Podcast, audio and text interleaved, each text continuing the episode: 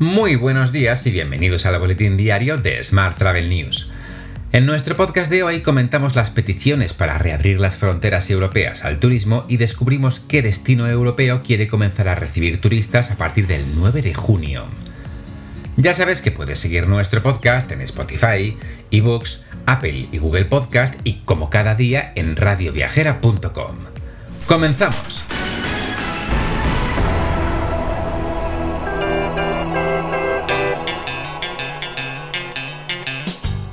Europa pide a los Estados miembros reabrir la frontera de la Unión Europea a los turistas vacunados de otros países, como por ejemplo Reino Unido o Estados Unidos. En estos momentos, la Agencia Europea del Medicamento solo ha avalado las dosis de Pfizer, AstraZeneca, Moderna y Janssen. Por tanto, quienes hayan sido vacunados con la vacuna rusa Sputnik o con alguno de los sueros chinos no podrían entrar en Europa pese a ser inmunes a la COVID. Mientras, Francia quiere reabrir los viajes con destinos turísticos a partir del próximo 9 de junio. Esta es la intención del secretario de Estado de Transportes, Jean-Baptiste Jetbari, que en una entrevista al canal LCI reconoció que no será posible, eso sí, abrir todos los destinos.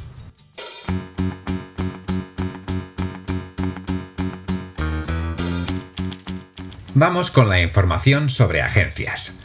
Las agencias andaluzas valoran las PCR gratuitas como un gran paso para reactivar el sector turístico. La presidenta de AXPAEVI, Paula Velasco, considera sin embargo que existe una clara discriminación para los no vacunados frente a los vacunados y que se trata de una cuestión totalmente ajena a los clientes. Cambiamos de asunto. Consultia Travel ha lanzado Octopus Tech, se trata de una plataforma de software que integra y digitaliza todos los procesos de gestión de los viajes de empresa en una única herramienta. Tal y como explica la compañía en un comunicado, ahora más que nunca el viajero de negocios exige la mayor seguridad en sus viajes, por lo que le es imprescindible contar con espacios abiertos, una higiene extrema y distanciamiento social.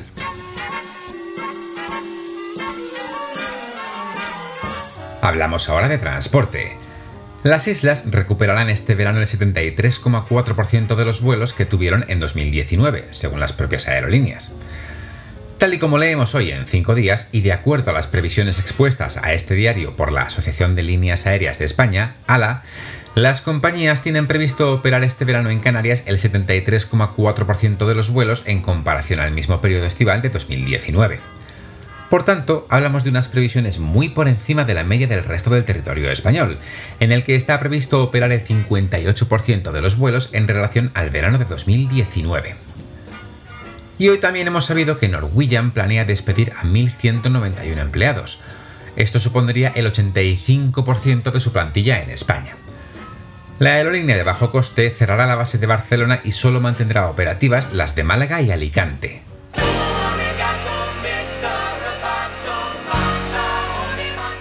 Hablamos ahora de tecnología. España se sitúa por encima de la media europea en la incorporación de inteligencia artificial por parte de las empresas. Así lo recoge en su último estudio el Observatorio Nacional de Tecnología y Sociedad. Según el grado de adopción de inteligencia artificial por sectores empresariales en España, la rama de actividad de las agencias de viajes y reservas de operaciones turísticas es la más proclive a su uso, alcanzando esta tecnología el 14% de las compañías turísticas. Cambiamos de asunto. Andalucía Lab lanzará este año más de un centenar de cursos de 30 temáticas diferentes. En total, se ofrecerán 102 cursos de 3 horas y otros 10 de 12 horas de duración. Los cursos se desarrollarán en sesiones de mañana y tarde de forma telemática. De esta forma se facilita el acceso al mayor número posible de personas interesadas en la experiencia. Más asuntos. El concurso de innovación turística Miro InCube, que cuenta con el CED como partner estratégico, apuesta en su cuarta edición por la temática de la resiliencia en el sector turístico. Este año, Miro InCube se centra en las propuestas para la recuperación del sector tras el impacto de la COVID-19, que ha obligado a los profesionales del turismo a reinventarse, a innovar y a cuestionar sus propios modelos. El concurso tendrá lugar del 25 al 28 de junio de manera simultánea en Perpiñán, Barcelona y Palma.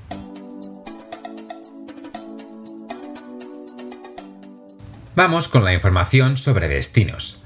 Nueva York fija su reapertura completa para el día 1 de julio. Su alcalde, Bill de Blasio, afirma que la ciudad está preparada para la reapertura de tiendas, negocios, oficinas y teatros. Más temas.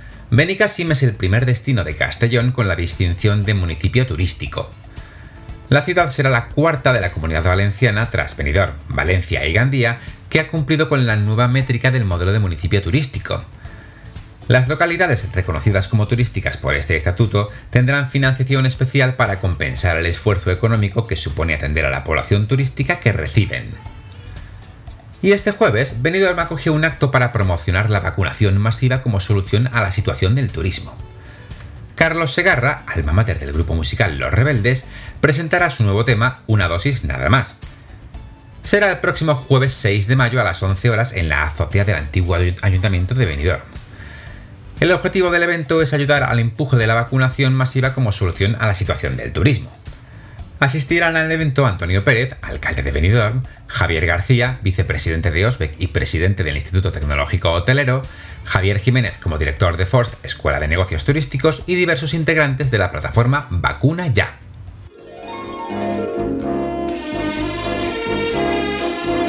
Hotel. Y terminamos hoy con la actualidad hotelera. Mallorca repite como favorita en las búsquedas hoteleras del mes de abril. Según la plataforma eTool Innovation de la firma Dingus, los indicadores sitúan a Mallorca como el destino que más interés acaparó para decidir la reserva durante abril, con un 29,8% de las búsquedas. Le sigue Tenerife con el 13,1%. En los países del área caribeña, los clientes potenciales buscan hoteles principalmente en Punta Cana, con una espectacular subida del 7,2% en marzo. Por último, te cuento que Meliá ha adelantado la reapertura de sus hoteles más emblemáticos en las Islas Baleares. Hablamos de Meliá Calvia Beach y Hotel de Mar Gran Meliá en Mallorca, Meliá Cala Galdana y Sol Falcó en Menorca y por último sus hoteles Mi by Meliá y Sol Beach House en Ibiza. El primero en reabrir sus puertas será el Meliá Cala Galdana, este próximo viernes 7 de mayo. Te dejo con esta noticia. Tienes más información, como siempre, en smarttravel.news. ¡Feliz martes!